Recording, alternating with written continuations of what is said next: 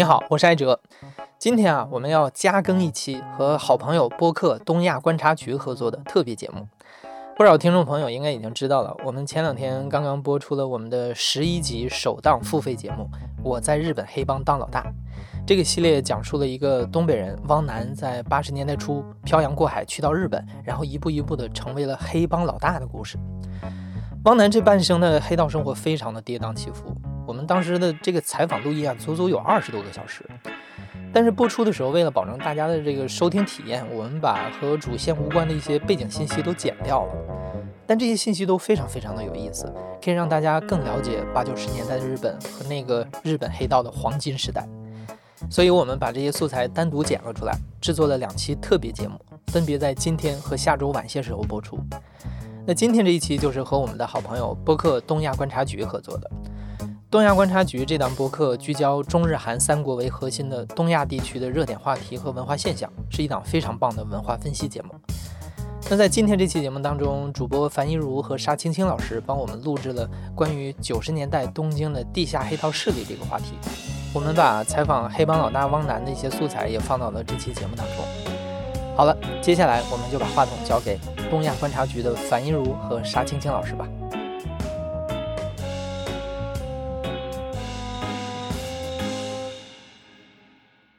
Hello，大家好，我是樊一茹。大家好，我是安青。哎，欢迎收听本周的东亚观察局啊。我们这期节目有一个比较特殊的一个点，是跟。我们播客圈的顶流节目啊，呃，故事 FM 的一个联动，呃，因为我们今天这期聊的一个话题呢，呃，是跟日本的怎么说呢？应该黑社会啊、暴走族啊这些，可能大家平时有些有兴趣，但是同时呢，好像呃，互联网圈层聊的比较少的一个话题啊。但通过是通过我们的角度来跟大家聊，呃，那我们先进入一个正题啊，沙老师，你觉得？因为我们也做了一点准备嘛，如果让你来跟大家分享你对日本黑社会，或者说那种暴走族啊，或者说不良啊，或者说各种各样的一些话题来分享的话，你觉得最值得跟大家分享的是哪方面的一个话题？这个呢，就一个是因为日本的所谓的 黑社会啊，或者是暴力团，就是呃，就比如说像亚库萨这种组织嘛，因为其实或多或少可能都听说过嘛，而且也有一些呃影视作品啊、小说啊，也都会聊到。呃，就比如说我们很有名的那个呃电影呢，一些比如说一些很有名的电影，就比如说像那个像烟火啊，或者是大佬啊这种电影，其实也反映了很多关于日本的黑社会的一些相关的一些情况。呃，但是呢，就是说，我觉得还是呃，我们可以先聚焦一下，因为像日本传统黑社会，呃，它的一个由来，我们可以简单的先开个头，然后做一个背景的一个铺垫。然后后面嘛，可以回到，呃，因为故事 FM 他这次采访的也是一个日本残留孤儿，然后他回到日本之后，加入了一些相关的一些组织啊，他的这样一个经历，也可以聊一聊，比如说所谓的这种中华系这种黑帮在日本的一些源流啊。因为如果我们呃详细的去拆开来讲的话，其实，呃，仅仅是中华系黑帮，其实在日本的话，其实源流也分的蛮多的。呃，每一个都也可以单独拎出来讲啊，所以说我要不我们觉得，我觉得可以先从呃那个日本的类似的这种黑社会啊，或者是亚库萨这种团体的一些源、一些历史的源流开始聊吧，因为我觉得其实呃，其实每个国家都差不多，就是传统的一些类似于类似黑社会，呃，或者是秘密结社这样的团体呢，往往都是从一些很草根的这种底层团体发展起来的。现在我们看到的这种像所所谓山口组啊、筑集会啊这种，呃，所谓的黑社会组织，在日本的黑社会组织，其实也是在江户时代的时候慢慢开始发端的。最早的时候，很多就是像像山口组这种，很多很早就是那个类似于像码头工人啊，或者是劳工的这种组织。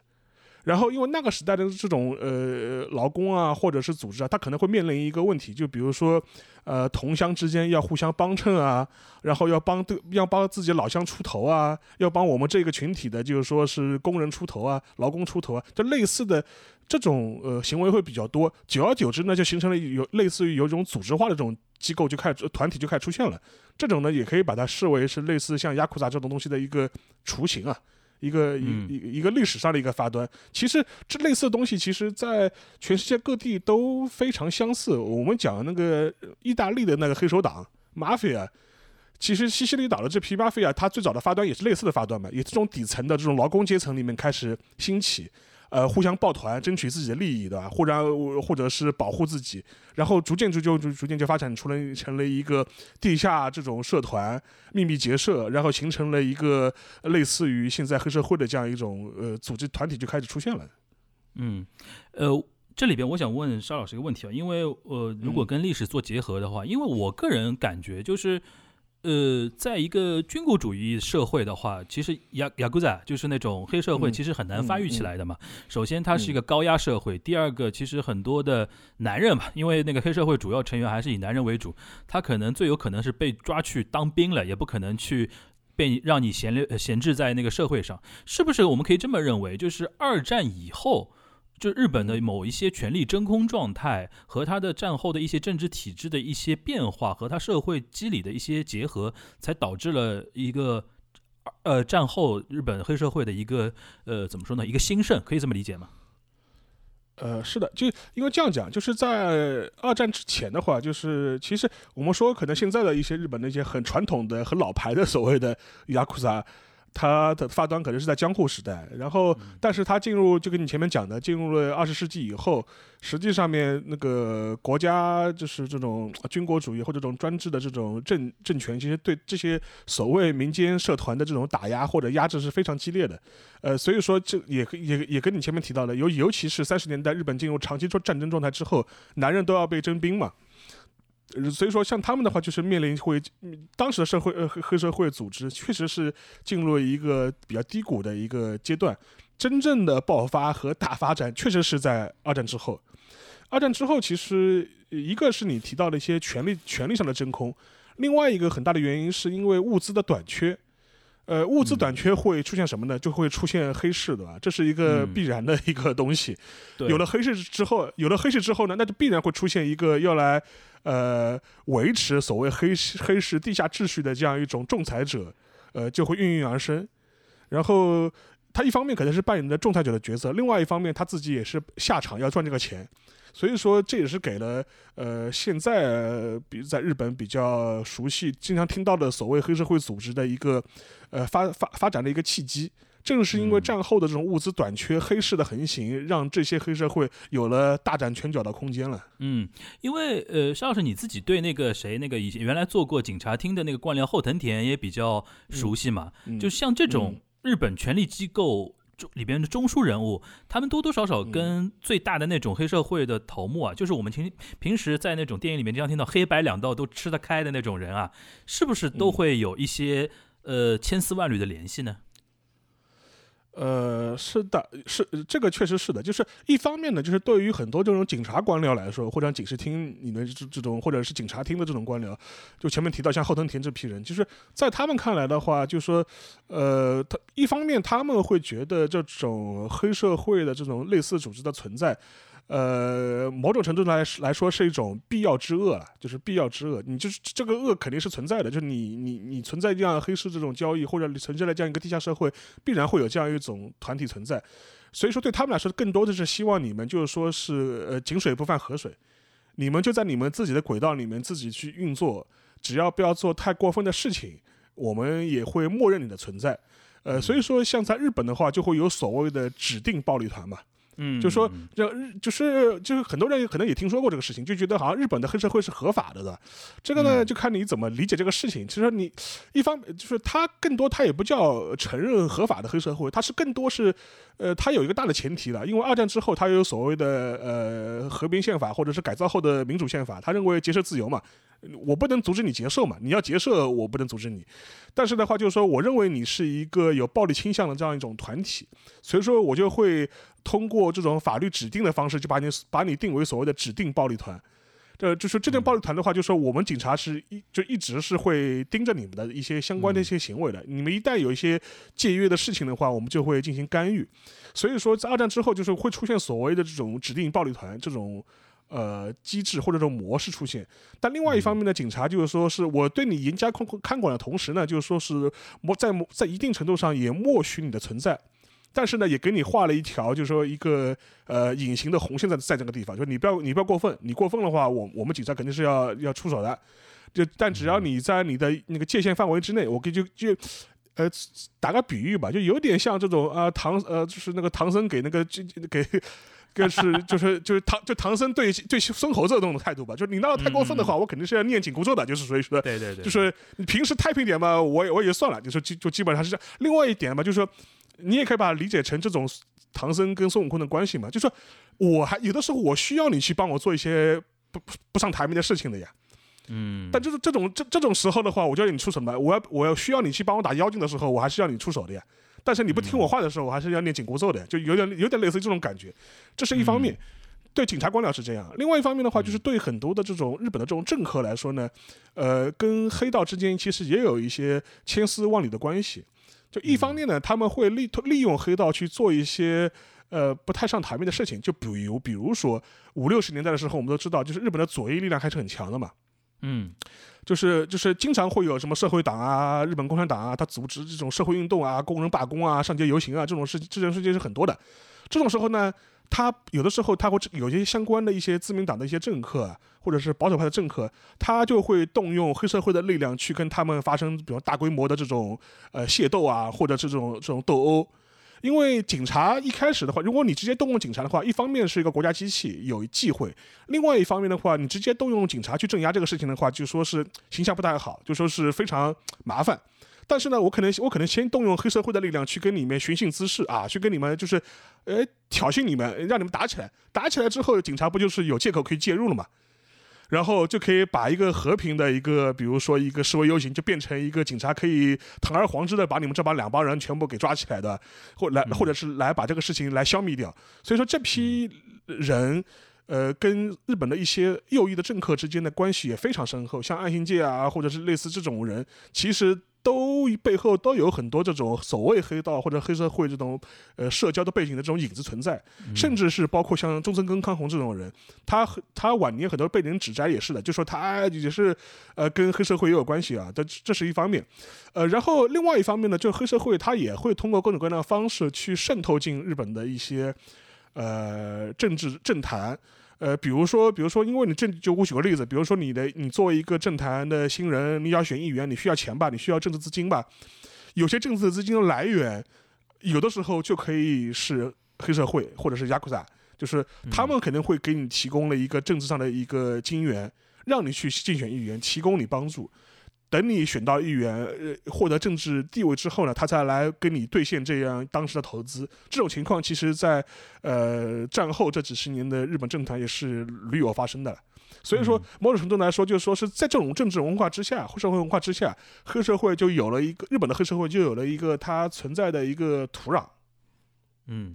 呃，你刚刚说到那个，呃。动乱就是出出动那个呃社会运动，出出动那个黑社会雅各扎去跟他们搞嘛，我就想到最近这段时间互联网上传的一个。电影的一个片段，就是我们那个沙老师也挺喜欢的《罗曼蒂克消亡史》里边有一段，就是葛优扮演的一个黑帮大佬，其实就是指那个杜月笙嘛，他在跟一个工人运动的领袖在谈判嘛，对对吧？其实其实这一点，其实从上海的当年那种红青帮什么的，其实就是这样的，有蒋介石利用那种呃所谓的那些黑社会的力量去搞工人运动嘛，其实的他的一个逻辑是一样的，对吧？嗯，是的，是的。这都是就是就是白道不方做做的事情，就让你黑道出马。嗯，然后沙老师刚才说到一个就是泾渭分明这个，然后指定暴力团这个，我觉得先分享一个我自己的一个一个体验啊。我在日本，你像我待了大概七年左右，七八年左右，我也有一次就是离这个黑帮特别特别近的一次，就是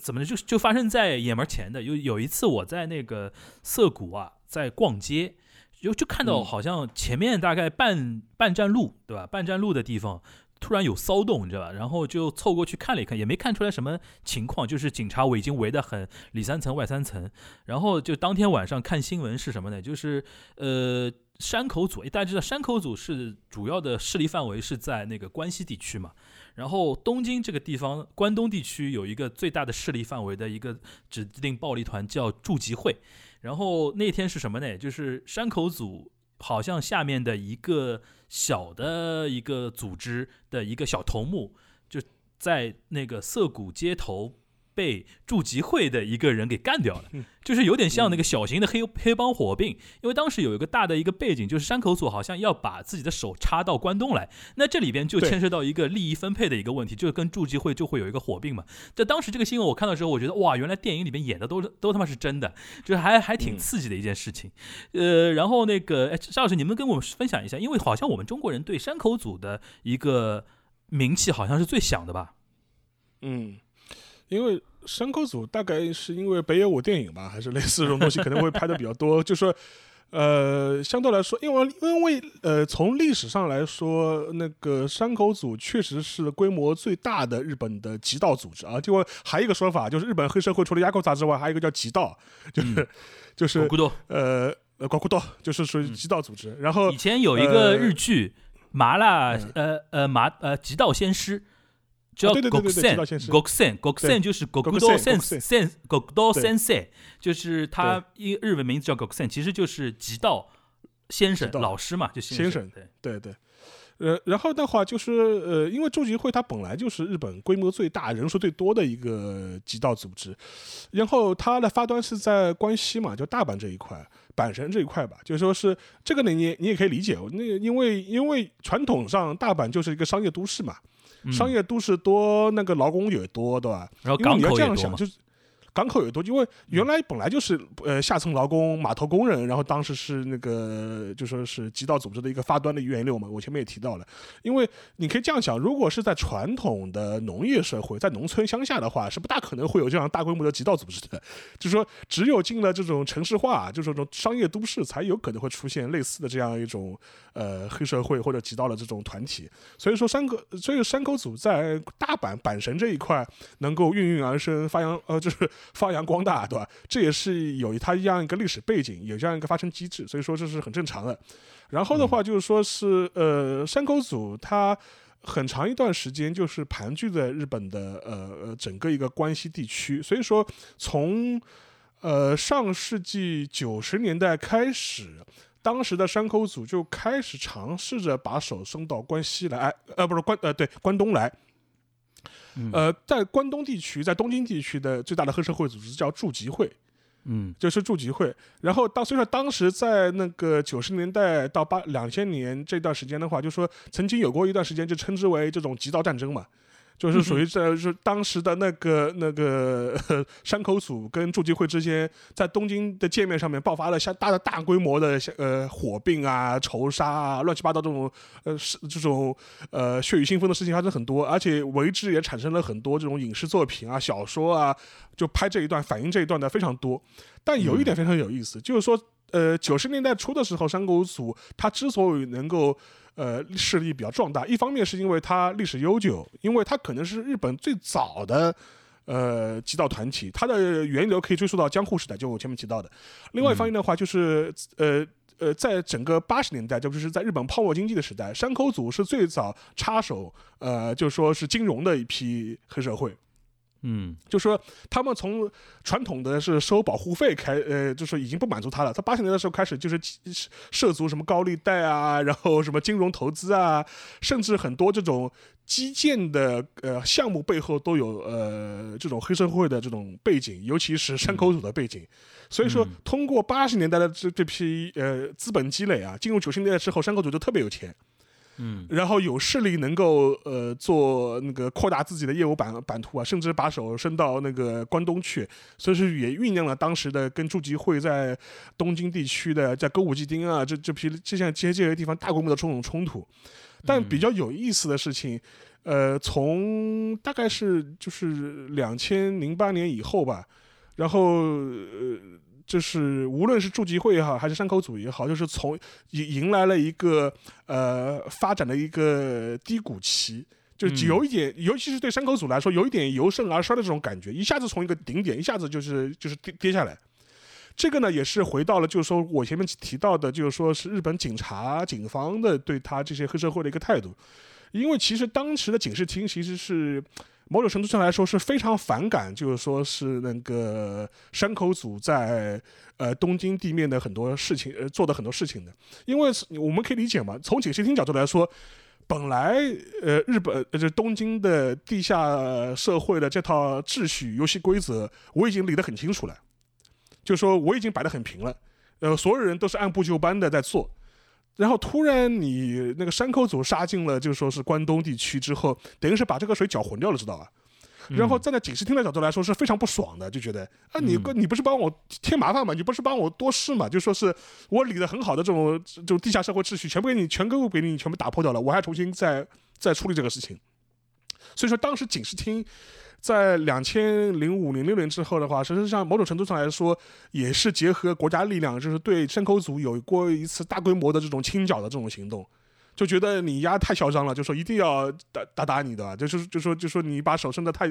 伸伸得太长了，所以说当时也是对，呃，出于你可以出于一个力量平衡的这种角度来说，也是对当时山口组有一波非常强力的这种清扫或者打击，当时也把他的山口组的这种 啊这种会场啊，就是说也抓到牢里去了，也抓到牢里去了嘛，这这种所以说这个呢，就是然后对山口组来说，这个打击的确非的确非常大。然后，呃，非但没有完达到他在关东扩张把地盘的目的呢，其实也某种程度来说，对他来说也是一个发展的转折点。嗯，这里边我觉得是跟沙老师探讨一个原因啊。首先，第一个就是我们说说那个两千零八年之后，他的一种呃怎么说呢？尤其以山口组为代表的日本黑社会由盛转衰的一个。原因啊，首先第一个就是沙老师刚才说的，呃，官方的一个打压，这点我印象还蛮深的，因为那个指定暴力团这种什么。呃，扑灭指定暴力团，然后加入指定暴力团是违法行为之类的这种那种海报啊，就是你在东京，尤其像那个西新宿，因为离东京都那个政府很近嘛，基本上那种海报非常多，然后再加上电视广告啊之类的那种 campaign 经常在做，给人这种感觉就是官方的立场还是挺鲜明的，而且是越来越收紧的那种感觉。还有一个就是，你看他那个，我举个例子啊，我原来很喜欢的一个日本的一个搞笑艺人叫深柱。新 ske，嗯，他那个在大概十年，差不多这个话都已经快十年前了。有一次就是因为被媒体爆出来跟黑社会有瓜葛嘛，被迫那个隐退那个演艺圈。他当时是天王级别的，就所有的电视台他都有那种王牌节目的，但是没办法，就是就逼着你隐退，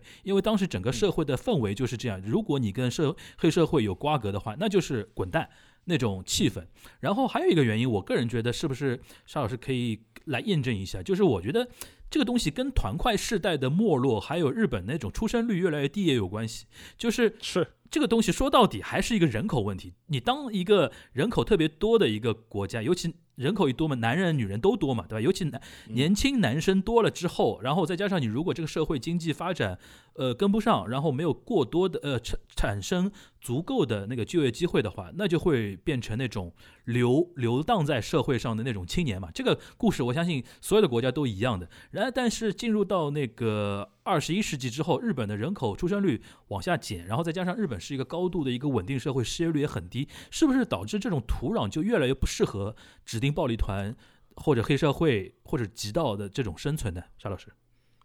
呃，对的，这这个肯定是这样子的，因为呃，实际上面就你前面提到那个那个呃，就是跟因为因为跟黑社会搭界，所以说被被迫要要退出演艺圈这类似情情况。其实吧，战后有相当长一段时间，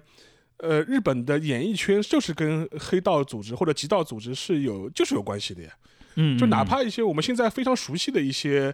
呃，演艺人士，其实背后都是黑社会的。对啊，最典型就是高仓健嘛。高仓健就是他当年拍了过一大堆这种 所谓的黑道电影嘛，极道片嘛。对对对，就是说，就是说。呃，甚至他，我现我现在名字还想不起来，就是他当时有他有段时间还跟很多山口组的这这种大佬级的人物，就是这种就是这种什么什么四代目、三代目之间都有这种相关关系的嘛，组长之间都有关系的，甚至都会信誓旦旦的说啊，就是他，就是谁谁谁，那某某某几代目教我如何成为一个男人，对吧？就是类似就有类似这种东西，而且实际上面当时很多。呃呃，像山口组或者或者是筑集会啊，或就是会去拍这种东西。呃，他投资这种影视影视业，某种程度来说，他就是拍了一大堆，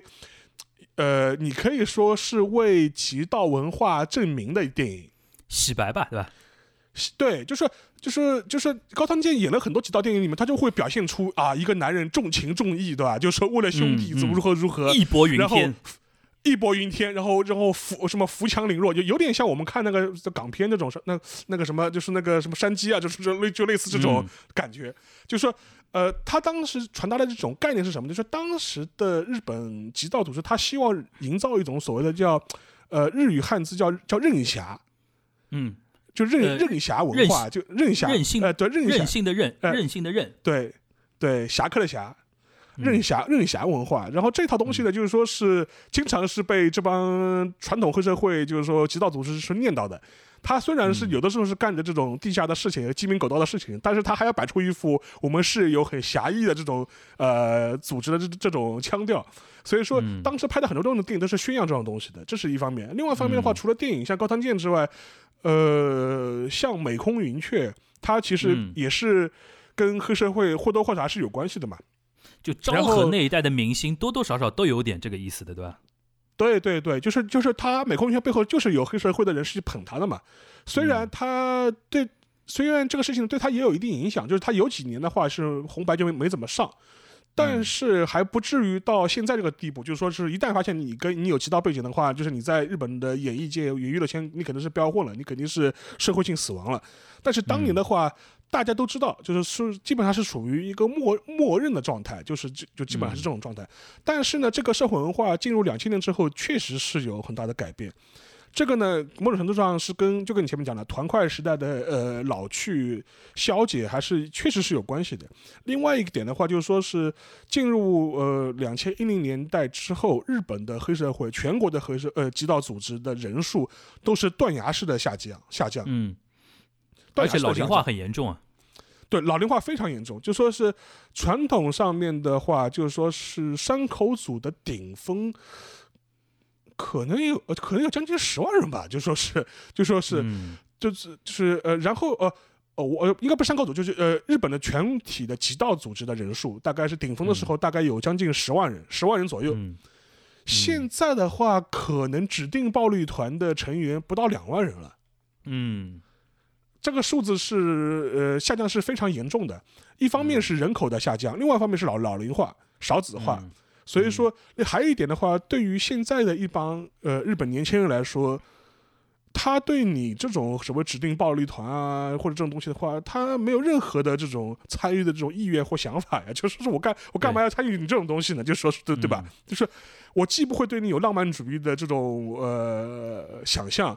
从我实际利益的角度来说，我也不愿意去参与你这些事情嘛。而且还有一点，大家可以留意一下，原来的歌舞伎町新宿那边就是一个藏污纳垢的这样一个黑社会横行的这样一个地下世界。对。但是从两七年之后，连歌舞伎町都要打造成一个全家欢式的一个社区。嗯哼哼。对吧？就说现在歌舞伎町的话，就意思说它要打造成一个国际化的一个适合去一家老小都来娱乐的这样一个。地方一个街区要剥去它原来一个红灯区的这样一个呃一个招牌，或者是这样一种认知。你想想看，连这种地方都已经变成了一个全全家欢的地方的话，那你留给传统黑社会的土壤还有什么呢？就基本上确实是没有了。对，然后呃，我我想说的是，就是呃，这里边我们跟大家稍微再捋一下这个一个基本概念啊，就是在日本的话，它最严重的就是所谓的指定暴力团，你是里边的成员。这是最严重的，但是他指定暴力团这个说法是一个怎么说呢？一个是一个可以理解为是一个学名吧，学术名称。对。然后，呃，他们自称自己呢，就社会上把他们称为叫雅古扎，对吧？或者说，呃，他们自己称自己叫极道狗骨刀，对吧？就是比较美化的、美美化的一个说法。但是他们这三个概念其实是一个概念啊，就是他们是平级的。然后比他们再没那么严重一点的呢，叫暴走族，就暴走族。对。就是大家印象印象中啊，穿穿着那种非常长的那种那个大衣，然后上面刺绣，对吧？晚上骑个重机，对吧？骑摩托车重机，啊那种，这种叫暴走族。然后呢，再比他们下面一点呢，就学校里面，尤其那个不良。对吧？对，就青就青青皮拉吧。对对对对，青皮拉。然后那个，比如说学校里边，就是把好生坏差学生，就是如果你是属于不良的话，你混着混着，如果再往上混一混，可以混到暴走族。然后再厉害的 一点，你混到那个暴力团。但现在问题就是说，呃，进入二十一世纪之后，刚才说那么多原因啊，就是指定暴力团现在对于年轻人来说，首先没有魅力，第二个就就就是完全的没有人气嘛。对吧？然后就是说也没有这个必要，因为他的一个犯罪成本或者说加入的一个那个风险过于大了。但是呢，就像刚才沙老师说的，就是我自己感受下来啊。可能现在不像高仓健那种年轻的时候那种人侠那种电影都嗯大行其道，现在可能没人敢去直接正面颂扬人侠这种东西了。但是你想，经常经常大家看漫画、看电影啊、看那种日剧啊，经常会看到一些对于那种不良的一些描写。对吧？然后对于一些暴走族的描写，尤其像原来那种七八十年代 idol 时代盛行的时候，那种小女生就是穿那个那个海水手服的女生，她们往往都会喜欢一个不良的一个少年，甚至是一个暴走族的一个大哥，对吧？是会有那种经常会有那种浪漫的一个处理的。然后我还想提一点，就除了那个影视作品之外，你比如说像那个大家非非常熟悉的《如龙》这种游戏什么的对，也算一个非常有怎么说呢，非常知名的一个 icon 吧，邵老师。对，对因为讲到呃那个黑社会嘛，除了电影我或者小说之外，就是游戏嘛，就是最典型的就是如龙嘛。因为如龙嗯它是一个、大概是两千零五年、零四年之后就开始出出出来的一个游戏嘛，到现在为止都还在嗯不断的出。它里面就是基本上就是反映了日本黑社会的这样一种呃发展历程。它里面甚至也提它甚至有几代也讲到了我们提到的，就是说呃山口组要往那个呃。呃，关东发展，把手嗯是、把手伸到东京来，跟东京当地的黑社会发生大规模火并的这种事情，在这个游戏里面嗯也有体现。它游戏里面，呃，是把那个关西的组织叫什么东城联合啊，然后是把嗯那个驻集会叫做啊叫做东城会，叫就是叫呃把关西呃把那个东京的组织驻集会叫做叫做东城会，然后把一个。呃，关系组织叫成叫一个什么什么晋江联合，就类似，他有晋呃是类似这样给给他一个代称，但实际上明眼人一看就知道你指的一个是山口组，一个是筑集会吧，这个是嗯大家都很清楚的。然后，然后他这个片子，他这个游戏里面把那个主角就说是同生一马，还是描绘成一个类似于高仓健式的这样一个任任侠式的人物人物，嗯就是说，呃，所以说他基本上还是一，你可以把它视为一个传统日本极道任侠的一个游戏化的一个演绎，这是一方面。但另外一方面的话，就是说这个游戏比较有意思的一点的话，它里面会讲到很多跟极道团体相关的一些日本的社会发展的这些历史，而且甚至里面它也提到了一些，就比如说除了。呃，暴走族除了指定暴力团之外的一些在日本存在的一些黑社会组织，比如所谓我称之为中华系中华系极道组织，就说是中华系黑社会组织，就嗯。尤其像像我们，他可能这次那个故事 FM 也会呃提到的，就比如说像那个呃有中国背景的一些相关黑社会组织，像那个像我最典型的就像怒罗拳，就说怒罗拳。是怒罗拳，就是这是一个呃有中国背景的日本的黑社会组织，呃，它是由主体是由一群呃日本所谓的残留孤儿组成的。嗯呃，残留孤儿这个概念呢，要不樊如你给大家解释一下吧？我觉得还也也是蛮复杂的，也是残留孤儿，简单讲就是二战结束之后，就是我们这边那是等于抗日战争结束之后，日本因为投降的比较匆忙嘛，所以说他在中国大陆这边有很多一些。工作其实不是做的特别到位，或者说因为战乱也没有这个呃这这个这个怎么说这个余力去顾及那么多，所以导致他在中国进境内有有非常多的日本的一些日本人的小孩儿，这些小孩儿可能是那个比如说战争的孤儿是居多了，还有很多比如说当时比如说满洲以东北为主吧，当时有非常多的这些呃这些小孩就留在了呃中国，有其中有一部分呢是因为他们可能比如说妈妈也留在了中国，是把他们拉扯大，很多一部分呢是比如说就是一个孤儿，然后当时有中国的很多的中国普通的老百姓把他们给拉扯大，然后呢这个事情呢在中日就是七十年代中日和解之后。慢慢慢慢，因为当时日本也富了嘛，开始说哦，我要解决一下这些问题、历史问题，然后跟中国提出来，是不是把一些战争孤儿给接回去？但这呃，但是因为当我们的那个呃，就是当时的中国政府也是欢迎这个的，因为这是一个关系改善的一个象征嘛，所以说当时有那么一批那个也不是也不光一批了，那么多年除陆陆陆续续陆陆续续都会有一些所谓的这些呃，他在血统上是日本人的后代，但是呢，是因为从小在中国长大的，尤其尤其在东北啊，东北为主的啊，就是这么一些呃人吧，就是从中国离开，然后回到日本的家乡。他们这些人必须非常尴尬的一点呢，就是他的 identity 的一个认知。就一方面他觉得是自己是中国人，第二方面他自己的理性也知道，别人告诉他的东西，他也知道他是跟日本有呃就是千丝万缕的一些联系之类的。所以说，他们这些人跑到日本之后呢。当然有一部分人啊，就是通过自己的努力也融入当地的一个社会，但是也有一部分人，就是我们这次故事 FM 这一期的主角一样的，就是他因为可能遇到各种各样的困难，各种各样的怎么样，或者说自己的想法怎么样，他就成为了呃日本黑社会中的一支，就是就是怎么说，我们可以把它叫中华系黑帮，大概是这么一个情况。对。因为其实的话，呃，因为日本在那个三十年代，就是那个九一八事变之后，就是开始有意识的，就是把大量的日本的人口往中国东北地区做移民啊，做殖民。所以说，当时有很多的日本的这种普通农民，就是受了军国主义的诓骗，就跑到中国来淘金，知道吧？所以说，在黑龙江啊、吉林啊、这种沈阳啊，有很多这种类似的这种日本的这种殖民团，拓就他他都拓殖团。然后，像这批人，其实在一九四五年的时候，很多人就是被日本军国主义当局给抛弃掉了。就是说是还有很多人的话，他的小孩就是被迫就留在了中国。然后后来很多人呢，因为中国人民嘛，就是说是有的时候也是以德报怨了，就说是，呃，就是甚至会把这些小孩就是等于是抚养成人。抚养很多小孩其实抚养长大，就是说其实很多人其实小孩他在之前都不知道自己是这样一个背景，但是七十年代中日邦交正常化之后呢，就是说是日本政府开始承认这批人的日本人的这样一个公民身份。然后给予他们相关的日本公民待遇，能让他们能够返回那个呃返回日本，然后这个事情就非常有意思了，就呃那个呃就是去年吧，就二一年的时候，国内还上映过一部电影叫《再见奈奈良》，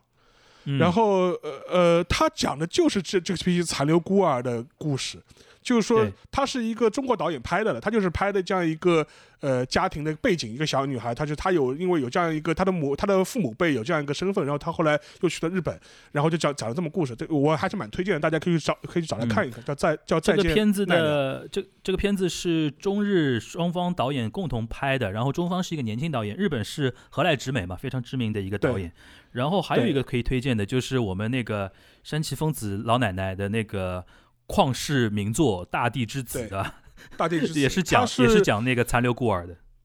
他是小说，然后也拍过日剧。九十年代九九十年代的时候也拍过日剧，然后中国也有很多很知名的演员也参与在里面的。所以大家有可以的话就可以找来看一看。这方面的影视剧有很多，对吧？对，所以说像这个东西的话，就是说是在日本是在七十年代末八十年代初的时候，有大量的残留孤儿就是回到了呃日本，但是这批人呢，就是有一批人的话，他是重新返回了日本的主流社会，融入了。对，但另一批人的话，就是他始终是无法融入日本社会。嗯，甚至由于他的日语，比如说他，因为他其实上他他其实就是一个按中国人长长大的嘛，他是日语甚甚至都不太会讲，所以说，呃，这批人的话，在日本的话，就是面临一个无法融入主流社会，然后被排挤、被歧视的这样一种状态。所以说，这批人，呃，久而久之之后呢，他就会形成了自己会抱团，成为了一个边缘的这样一种团体。他就觉得日本社会排斥我们、歧视我们。所以说我们要团结起来，就说是维护自己的权益。然后后来有一部分人就成就形成了一个呃类似于黑社会的一个极道团体。像这批人有可能是第一代，也有有有些也是第二代，就是孤残留孤儿的第二代。然后他们这个名字就很有意思吧？他们汉语名汉日语汉字叫怒罗拳，怒然后实际上对网罗的罗，权力的权。但实际上，它是一个很有意思的，就是说日语的一个呃音译，就是呃那个就是用日语去读那个英语，就就是那个 dragon 嘛，哆罗宫，哆啦宫，对，哆啦宫，就是说就基本上是这样一个发音。但实际上面，他的他们还说，他们对这个意思呢，就是说是还是有有他们的意义的，意思就是说是呃怒嘛，就是要表达对日本社会的愤怒，就是对日本人的这种愤怒。然后，所以说就是就呃，所以说就说要他们要罗嘛，就是要保要团结起来，然后权威就是要争取自己的权利。所以说，呃，等于是是有这样一种呃呃很有意思的这种选择。然后后来这批人就说，他们基本上是在九十年代初的时候就开始渐渐的，就是说是被日本社会注意到，而且当时他们还钻了一个日本的法制上的一个空子，就是说，因为他们不属于日本的。指定暴力团。所以说，他们等于是他们这个团体没有被列入所谓的暴力团对策法里面的这样一个控制范围，但是呢，呃，正是因为有了这么个控制，所以说他们有的时候会做一些呃比那个呃所谓的暴力团更厉害的一些事情，但是呢，某种程度上来说呢，他也可以就是不被警察在当时最开始的时候不被警察这么呃密切的关注。呃，所以说当时这批人就是在日本的话，就说是基本上是类似什么事情呢？就比如说。呃，会去呃做一些，比如说信用卡的造假啊，什么那个什么呃什么呃弹那个弹子机房的一些造假啊，然后去收一些中华系商店的保护费啊，就类似做类似类似这样的事情。然后呢，同时呢，也会跟当地的日本的暴走族啊，或者是指定暴力团啊，发生很多的冲突。然后他他们又会把这个冲突上升到一个族裔的对立对立嘛，就是说是不光是一个抢地盘的问题，就是说啊，我们就是说是我们就是你们欺负我们这批残留孤儿，或者甚至是欺负我们这批那个中国人，对吧？所以说我们一定要出出这个头。所以说，呃，有一段时间我印象中比较深的就是他在九十年代末的末期有一段时间的话，呃，双方的冲突会非常的激烈。呃，大家有兴趣的话，去可以看一部。呃，早年的就是前几年呢，有拍过一部呃电影，是成龙演的，尔冬升导演的《新宿事件》。新宿事件，对，《新宿事件》拍的就是这批呃，就是怒罗拳的这批呃，就是残留孤儿华裔组成的黑社会团体的故事。嗯，然后它里边也讲到，就是呃，比如说像新宿那边歌舞伎町的一些，比如说台湾来的一些呃黑社会势力嘛。对，呃，就是中华系暴力团的话，就除了怒罗拳之外的话，还有一支是那个，呃，是台湾的这种黑帮，呃，应该这样讲，就是说是，呃，中华系黑帮就是一支是，呃，以残留孤儿或者或者他们二代为主体的怒罗拳，类似这种团体，还有一个，还有一个，还有一支是所谓的台湾黑帮，呃，因为我们都知道台湾在一九四五年之前等于是日本的殖民地嘛。然后当时的话，其实就有很多那个来自中国台湾的呃群体是生活在日本的。然后，一九四五年之后，就就出现了一个比较微妙的状况，等于是这一批来自中国台湾的人群，他们的身份从日本大日本帝国的二等公民变成了一个战胜国的公民。嗯，你大家可以理解一下这样一个很微妙的这样一种区别啊，就是说。呃，本来的话，他们虽然他们日本是日本是占领了台湾，台湾是日本的殖民地，但这批人其实在日本本土的话，也是类似于像二等公民来这样这种这种身份，他跟日本本土的这种人之间还是有身份上的差异的。但是，一九四五年之后呢，由于日本战败了，然后中国台湾回回归中国了，他们又变成了一个中国人的身份。呃，中国人们是作为战胜国的这样一个公民，等于说他们在当时的一九四五年以后的日本的比较混乱的资源比较稀缺的这样一个社会呢，又有一种身份上的优势。所以说，在一九四五年之后，很多台湾人在东京，尤其是在新宿，购置了大利用他们一个战胜国的身份呢，公民的身份，购置了大量的地产和一些相关的一些物产。然后也建了很多的会馆，然后也扩展了很多在新宿地区的呃的周边地区的一些权益。比较最有名的是，他们当时有一个非有一个所谓呃，就是来自台湾的一些呃中华的中华系的这样一批侨民的一个呃呃组织，叫中哦叫枫林会馆，就是在那个新宿附近的。然后这个这个地方呢，就是由于有他们这种背景之后呢，给予他们从事一些。呃，灰色的一些事业很多便利，就是以至于就当时的最初的日本警察都不敢去管他们。嗯，呃，所以说像呃，从五十年代、六十年代，呃，台湾的中华系黑帮在新宿的势力是非常大的。嗯，新宿是非常大的。这里边像像新宿事件里面，其实当时就拍到过所谓的台南帮嘛，就是说那个成龙的，在当时跟台湾南帮之间有冲突嘛，其实就是有这样一个历史上的原因。嗯，这里边其实通过梳理，我们也可以可以发现啊，就是从战后来捋的话，其实最古早的中华系黑社会或者说黑帮那种感觉的，主要是来自台湾的。然后呢，到了七十年代之后呢，就是怒罗拳为主的，就是东北那一带的，以那个残留孤儿为代表的来了。然后再下面一批呢，就涉及到我们改开之后，国门打开，大量的对人，大量的人开始就是说，比如说，呃，怎么说，福建的、上海的、全国各地的啊，就是都有开始到日本去，所谓一开始想淘金嘛，对吧？是我记得我们之前有聊过那个呃《含泪活着》这个呃那个纪录片嘛。其实就是那个主人公，只不过是那一批里人里边，他最终一直选择的是，他只是黑在那边，但是一直没有为非作歹，选择的是一个打工赚钱的一个路。对老实实人的一个老实人的一个道路，但是你要知道，因为国门打开，怎么样的人都会有，或者怎么样的一些情况都会有的情况下，导致了改开之后有一批新的，呃，怎么说呢？就是去到日本的中国人吧，他们最后成为新的，就是八九十年代之后的一些黑社会组织的一些成员，这个其实也是一个很典型的一个现象吧。对像那个谁啊，就是那个呃，就是拍那个《含泪活着》那个导演，不是当时拍《我们留学在日本的日子》嘛？当时还拍过那个谁啊，李小牧嘛。嗯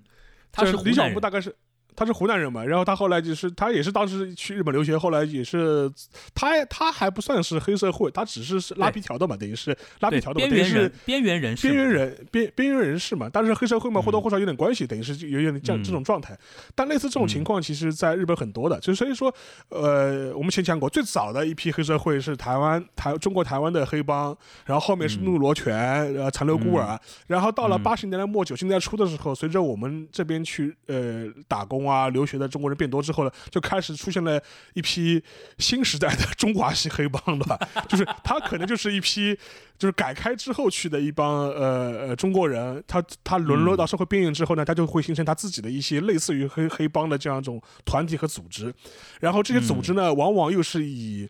呃呃乡级为呃单位来组成的。什么福清帮啊、上海帮啊，就是类似这种东西，就开始出来了嘛，对，就就开始出来了嘛。所以说，然后互相之间还还嗯，你说你你说你说完，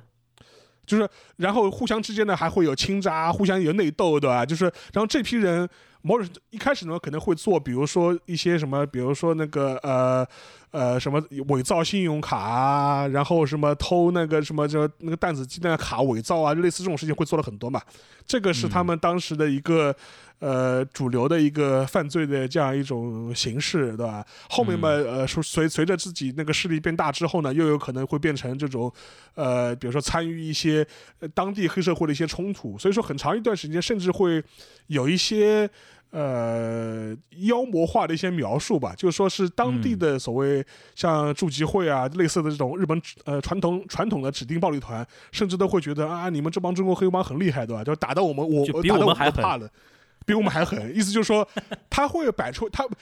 他们的一套呃说法是说，我们是讲人侠精神的，就是我们是讲规矩的，就你们这帮中华系黑帮等于是规矩都不讲，对吧？就是道、嗯我们道义有道，对吧？你们的道上的规矩都不讲，对吧？就是会有年这种轻人不讲武德，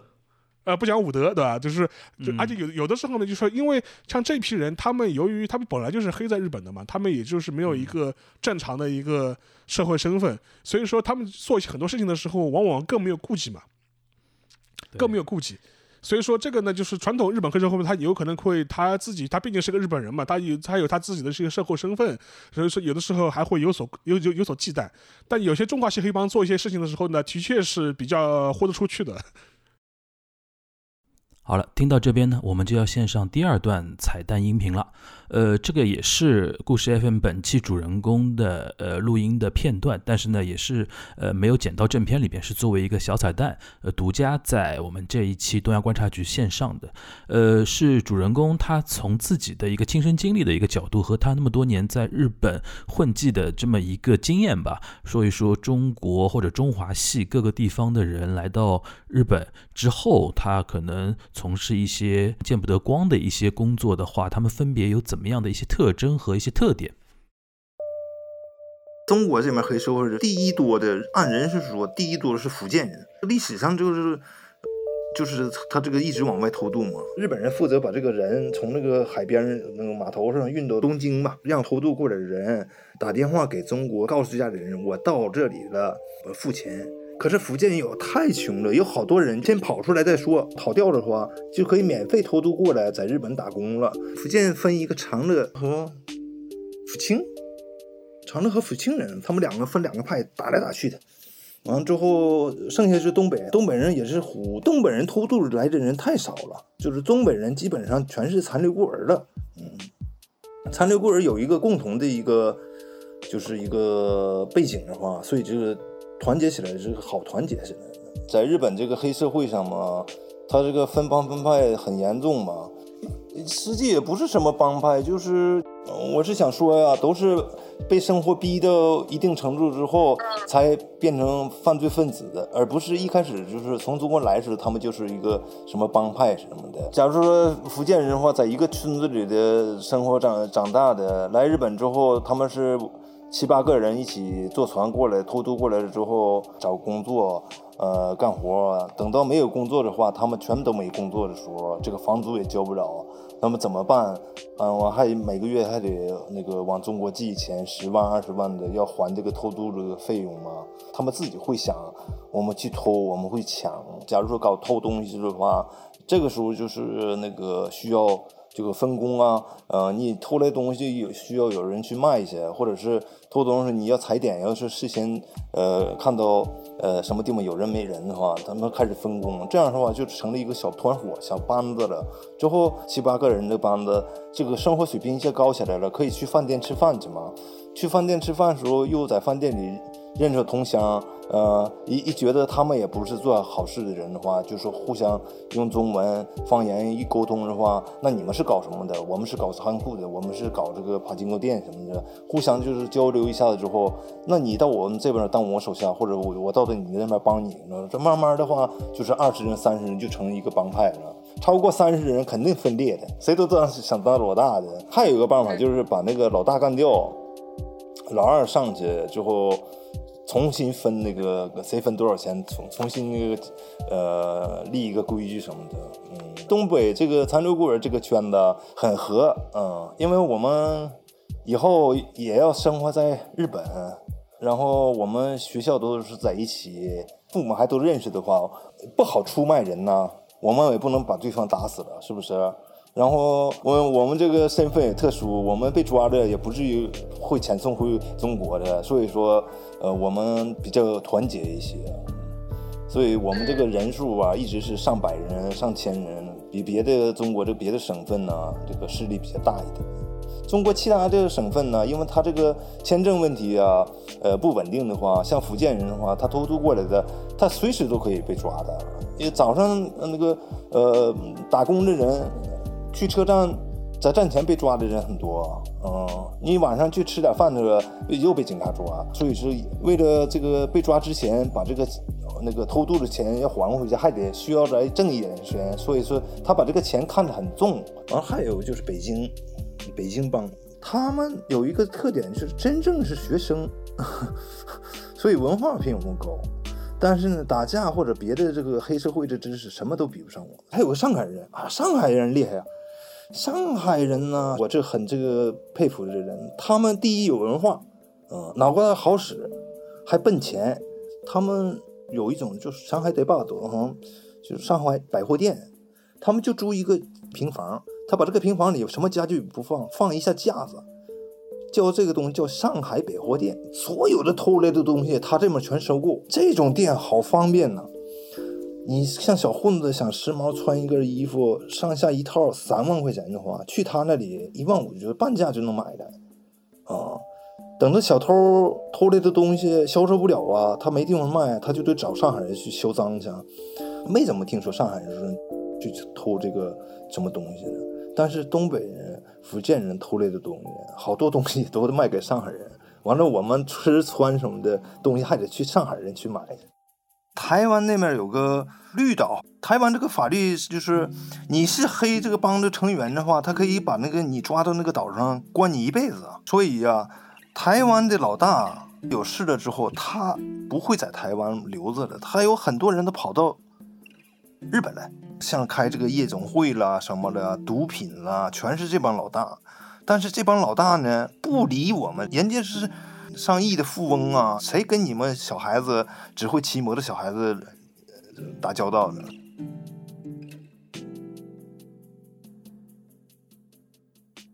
在这一段音频之后呢，我们将会跟大家聊一聊除了中华系的一些黑社会的一些情况之外呢，呃，其他国家或者说其他地区来到日本的一些人，他们在日本社会从事一些可能偏灰色地带的一些工作，他们分别是怎么样的一些特征和特质？嗯，然后说到那个就是中华系之外啊，其实也可以聊聊别的系。那个其实。沙老师刚才一直讲到那个弹子房那个事情，其实就是那个博清哥嘛，帕金狗嘛。对，讲到博清哥就不得不提韩国势力，对吧？因为 因为那个韩国人开帕金狗，因为最近好像有一个新的韩剧是 Netflix 投的，然后是那个李敏镐吧，李敏镐有演的，他的那个名字就叫帕金狗，那个日剧呃那个那个韩剧的名字。然后那个博清哥是日本现在应该算日本特有的一种赌博机了吧？嗯。对你像那个，你说你说，对，你说吧，你说吧。诶，因为你像那个最有名的，像那个孙正义什么的，他们其实往上翻，就是他的父亲那一辈创业或者说发财，就是靠赌嘛，就是靠开博清哥店，然后导致了现在就是我我是听说说日现在日本大型的博清哥连锁店多多少少都跟韩裔或者说在日这个团体是有点关系的。呃，对的，因为因为是这样子，就说是，呃，有点类似于那个中国台湾黑帮的这样一种历史的背景。因为一九一零年，就是韩呃朝鲜半岛就被日本吞并了嘛，然后吞并之后呢，就是有很多的那个韩国人或者是对，就是会来到日本就定居生活。然后他们这批人其实最早的时候也是集中在九州啊，或者是关西啊这些地方。然后他们由于他们也是这样一个二等公民的这样一种社会身份，所以说只能从事一些边缘的这种社会事业。所以说像开弹子房啊，从事这种博彩业啊，就成为他们经常会做的一些事情。而且实际上面，日本的很多哪怕是在指名指名黑指定黑那个暴力团里面，很多人其实都是有韩裔背景的。嗯。虽然他是一个，你看他现在是个日本名字，但是他实际上他的生杀背景的话，有可能是一个呃含义的。所以说，像这种东西的话，而且其实在日本也有一些呃含义背景为主的，就类似于像陆罗拳一样的这种黑社会组织。当然，这些组织可能是在呃呃北九州地区会特别多。就是就是就是北九州到山口这样一块地域的话，就是类似这样含义的这种黑社会组织也特别的兴盛，呃，就就然后让而而且他们的历史的呃渊源要比怒罗拳要早得多了，可能是战二战之前就已经开始存在了。啊有而且而且这种情况的话更可以想象，他们作为一个二等公民，在日本肯定是被打压、被被排挤、被歧视的嘛，那更要抱团了嘛，那更要抱团了。所以说，这个就是有这样一个历史的一个背景。所以说，像帕金科啊，或者是弹子房啊这种行行业，很长一段时间都确实是被有行业背景的黑社会组织给呃控制的。而且比较有意思的一点就是说，呃，因为我们都知道那个呃，就是冷战之后，那个那个韩朝是分裂成两个国家了嘛。然后的话，呃，甚至连这个领域里面都是要分的，有一些是韩系的，有一些是朝鲜系的。就是很长一段时间，我们都知道那个朝总联嘛，朝鲜人在日本总联嘛，这朝总联他手里面就有很多弹子房的事业，然后有相当一段的相当一长长一段时间，这是北方的重要的外汇的来源，所以说这个就顺便稍微提一句，稍微提提那么一句，所以说像那个像韩裔的那个黑社会组织，它的历史可以追溯到一九一零年以后。就说是日韩被合并之后，韩国被日本吞并之后的这样一种历史的这样一个渊源。然后由于他们处于一个社会的边缘这种方呃这种地位，呃被排挤，所以说他们更多会去愿意去从事类似于像博彩啊、呃弹子房啊这种比较边缘的这种事业。嗯，然后如果提到韩国人的话，刚才还是就是老一代的韩国嘛。然后我当时在日本留学的时候，因为韩流比较兴盛嘛。呃，然后韩国，韩国留学生啊，韩国那个移民啊，甚至韩国一些料理店，都集中在哪里呢？集中在新大酒堡，离新宿也很近的一个地方。很近。然后有很多那种韩超啊、韩料啊，然后甚至有韩国都是韩国人的那个牛郎店。为什么牛郎店呢？因为当时韩流比较盛行嘛，日本那种 madam 那种女士非常非常那个迷上了那种韩范儿的那种牛郎嘛，然后甚至有人在那里开牛郎店。呃，所以说现在新大酒堡那个地方，因为我也很多年没去了，据说现在除了韩国人之外，中国人也渐渐多起来。但中国人在呃东京的话比较多的，比如说新宿很多，然后大久保、新大久保也多，然后我原来住的地方池袋也很多，尤其像池袋北口啊什么的也也非常多。然后据说现在新大久保那种东南亚的人也开始多起来了，然后什么越南的，然后甚至有印度啊、斯里兰卡、孟加拉这种地方的人也，伊朗人现在在新大久保那个地方也多起来了。好，来到我们第三段彩蛋音频，呃，还是这一期故事 FM 的呃主人公，他通过自己的一个经历啊，来讲述各个国家在日本呃这么一个社会混迹的这么一个情况。当时九十年代的话，就是伊朗人多，正好是二一战争啊，伊伊朗那个和伊拉克打起来的时候，很多就是从伊朗跑过来的人。伊朗的人，因为他们那边这个毒品呢、更那啥，所以是几乎是在日本听听到伊朗人这个名字，就是毒贩子的意思了。他们在各地的公园里就是卖毒，还有的就是俄罗斯，是不是俄罗斯？这个现在不好说。苏联的小国家啊，乌克兰呐什么，很多国家来日本偷偷来打工的时候，不管什么小苏联的小国过来，都说罗夏罗夏，俄罗斯俄罗斯。俄罗斯的人呢，主要是卖春，嗯嗯，卖身子这个女的多，嗯，哦，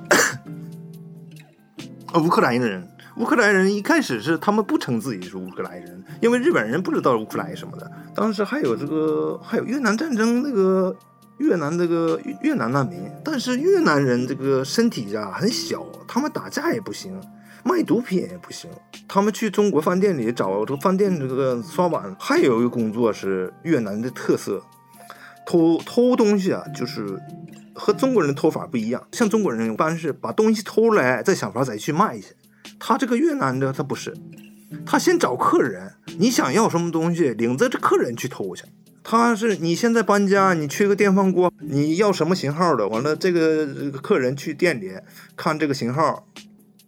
是多少多少的，完了出门就价钱讲好了，你这你在这等十分钟，这帮人进，咔嚓咔嚓就是电电饭锅拿走了，一个电视拿走了。我的妈呀，那一个电视啊多大呀！他们怎么能从这个白天营业的，他把这个电视偷出来？还有这个哥伦比亚人，他们也是女的多，男的少，贩贩毒。南美的人，南美的人呢，基本上女的过来卖身子的多。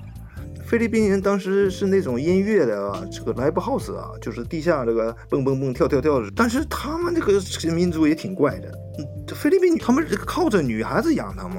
所以他们不干活不努力的话，在黑道上没有菲律宾人的地位，泰国男的也没有地位，所以搞得最后地位最高的是是是中国人，完第二是是伊朗人，他们又吸毒又绑大员员的，他们那个国家没事就是战争啊，都是当过兵的，和我们中国现在这个军训啊根本不是一个水平啊，人家是这个。这个伊朗伊斯兰教这是实打实的，一个膀大腰圆的。我我们中国人打这伊朗人得五个人打的，他一个才能打得过他们。幸亏他们脑袋没有我们好使。美国人、英国人是基本上不犯罪的，有日美第一协定，呃，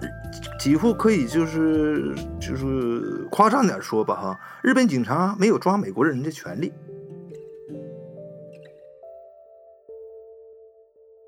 第三段音频之后呢，呃，我将跟沙老师继续跟大家讨论啊，二十一世纪之后，呃，日本社会有比如说东京或者说以新宿或者池袋这些呃一些社区吧，它的一些呃人员变化啊，比如说原来可能以中国人、韩国人为主，现在越来越多的南亚、东南亚的人来到了呃这些地方，然后成为这些地方的一个一份子的这么一个情况，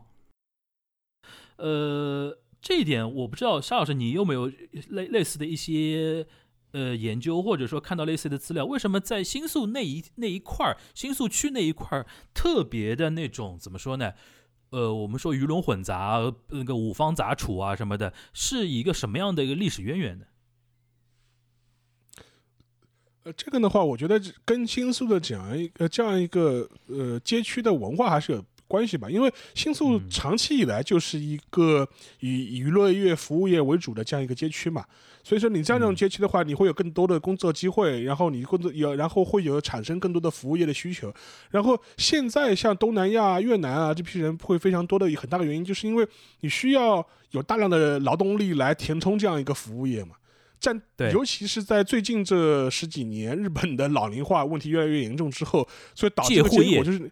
对，就是借户业，这你需要有那个大量的呃新鲜的劳动力来补充嘛。然后你日本本身又是处于一个老老龄化的这样或者少子化的这种状态的话，你必然会吸引大量的这种呃呃外国背景的这种劳劳劳动力来进入这样一个区域嘛。所以说，我觉得这也是很正很正常的。然后另外一点的话，就是说是。呃，其实且不要说这种呃那个什么跟灰色相关的一些行业了，你你现在去日本，哪怕是那个便利店，都是东南亚的呃打工者比较多嘛。前几年是这个我最有感觉。这前十年是中国人嘛，现在最近这十年嘛全是东南亚的人嘛。对我那个疫情前连续几年，每年会去日本出差嘛，然后每次去，而且我喜欢习惯住在池袋啊、新宿啊这些地呃交通大站的附近的酒店嘛，然后我看那个便利店，我首先那种肤色一看。这种棕色肤色的，就一看肯定是东南亚人。有的时候呢，就是一看好像觉得是中国人，一看他那个呃胸上的那个牌子、啊，胸上牌牌子，对对，然后名字一看就念不出来的，我这那估计就是那种什么越南啊、菲律宾啊，或者说那个印尼、泰国人这种会比较多。现在中国人在便利店里面打工的比例是肉眼可见的下降的。是是。所以说这个的话，嗯我觉得这个就是跟整个一个日本现在的一个、呃、劳动力现状还是有直接关系的吧。就说是我这这个这呃这是一个。另外的话，除了那个是越南啊、东南亚啊或者韩裔之外，中国中国人之外，呃，还有的嘛，就是日本的话，就是说还有如果从事这个极道了或者是一些黑道的一些类似组织的话，呃，有一段时间的话，就是那个东欧人也有一批，东欧人就是呃在日本也有一批，而且。呃嗯，像这一批呢，也可能是那个苏联解体以后，就是相对来说会介入的，会会来到日本淘金的这批呃身份的人也会比较多。呃，我正好就是那个最近在看一个 HBO 的一个日剧嘛，就叫《东京罪恶》。然后它最它最早的话是一个就是一个非虚构的一个书改编的同名书改编的，它的作者呢是一个美国人。但这个人美美国人蛮有意思，就是他最早的话是九十年代初的时候是在日本留学的，他是在庆应留学的，然后他是一个美国出生的犹太人，美国出生的犹犹太人，呃，然后后来他毕业之后呢，就是庆应毕业之后，他就是呃在日本那个工作了，他当时是加入了读卖新闻。呃，也是嗯。开了读卖新闻当时的一个先河嘛，就是雇了一个纯种美国人，对吧？而且是个嗯犹太人，嗯。然后嗯。在日本工作，而且他不是报道什么国际新闻，他是他就是报道日本的这种犯罪新闻，知道吧？就是这种地方新闻社会新闻。然后，因为他日语很好嘛，然后就说是后来就是在日本的话，他当时他自己非常对日本的这种极道或者犯罪事件特别感兴趣，啊等于是专门做犯罪报道。所以说事后呢，他就写了一本书叫《东京罪恶》，就是记录他在日本在读卖新闻工作这几年，在日本的一些见闻、一些罪案的一些见闻。然后后来的话，HBO 等于是今年也把它拍成了那个美剧，在 HBO 嗯在放。然后我我当因为我我书看过嘛，所以我也看那个剧也挺有意思的。就是他书里面嗯其实写的更加细了嘛，他就写到写到就是说是因为他是个外国人嘛，所以当时读卖新闻还专门派他去派采访那个在日在东京和州或者是首都圈的一些。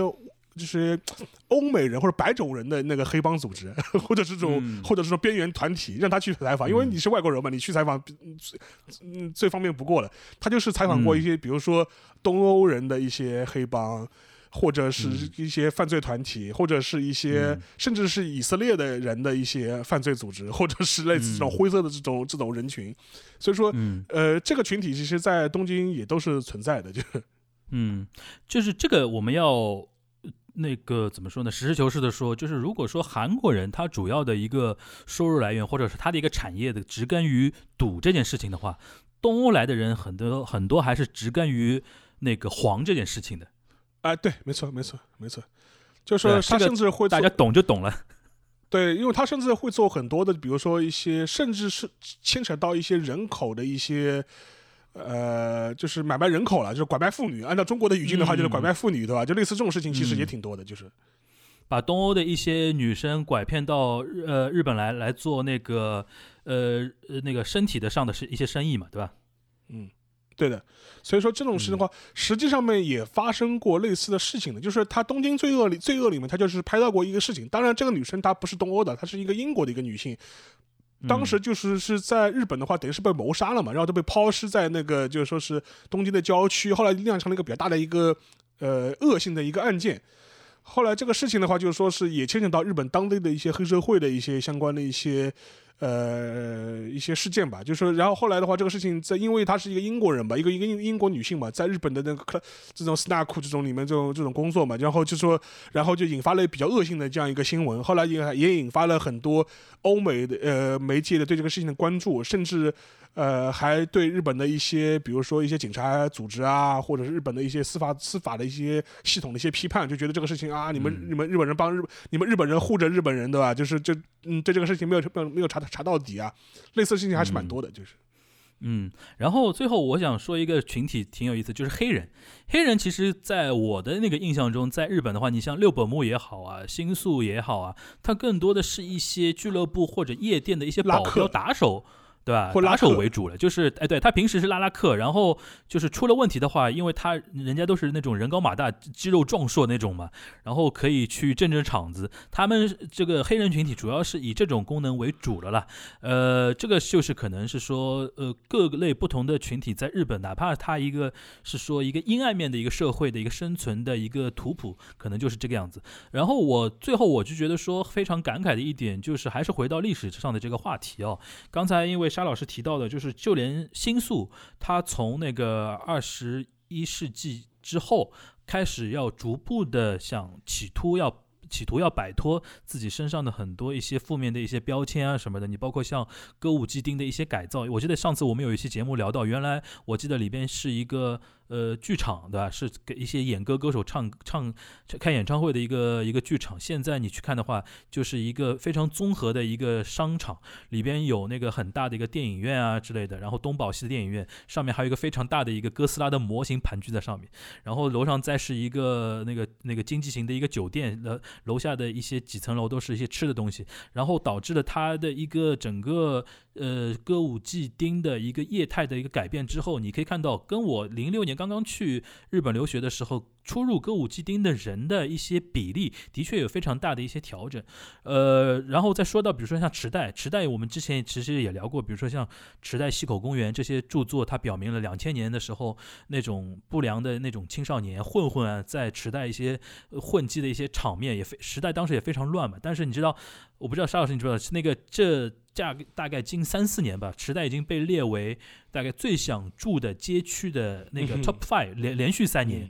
然后它现在已经成为一个什么文化的街区，有很多那种剧场啊、影院啊，然后市民公园啊，然后那个女性的搬迁的呃数量非常之多。这些其实就是一个什么呢？就是一方面日本的人口结构、社会环境在变化的同时，导致了对于一些暴力团的它的一个土壤是越来越恶劣。但是对于整个社会是好的，我们还是要强调这一点。还有一方面就是。说越来越的那种，就是互联网的一些发达，媒体的上的一些发达，对，而且大家用那个放大镜甚至显微镜去去检视这些原来的那些指定暴力团之后，只的确导致他们从口碑、从自己的谋生手段、从那个人员的构成上来讲，的确有一种。日薄西山的那种感觉也出来了，这一点我相信，因为我们今天还是要强调跟那个 FM 故事 FM 的这个节目的一个联动啊，因为我们这个呃他们推出的这一期节目的主人公呢，也是一位中国的那个残留孤儿，他自己来讲述自己加入那个呃日本的一些呃黑社会的一些故事和他自己一些见闻，你也可以从他里边听到一些感慨，就是真的已经是上一个世代的一个故事和上个世代的一种。所谓的叫打引号的一种浪漫了，然后可能这样的一些人，随着他们渐渐的老去，渐渐的离开这个就是大家的视野之后，未来这个东西就存留存留在一种传说中的，或者就存留在如龙的这个硬盘里面了。行，那我们那我们今天这一期的一个介呃介绍一个联动就就到这边了。然后希望大家在听到我们今天这期节目之后，能够对于这方面的话题啊，能够对于我们联名的呃这一期故故事 FM 的这个主题这个人物能够有个兴趣啊。希望大家能够也能听一下那边的那个节目，好吧？那我们今天这一期的东亚观察局就到这边了，大家下期见，拜拜。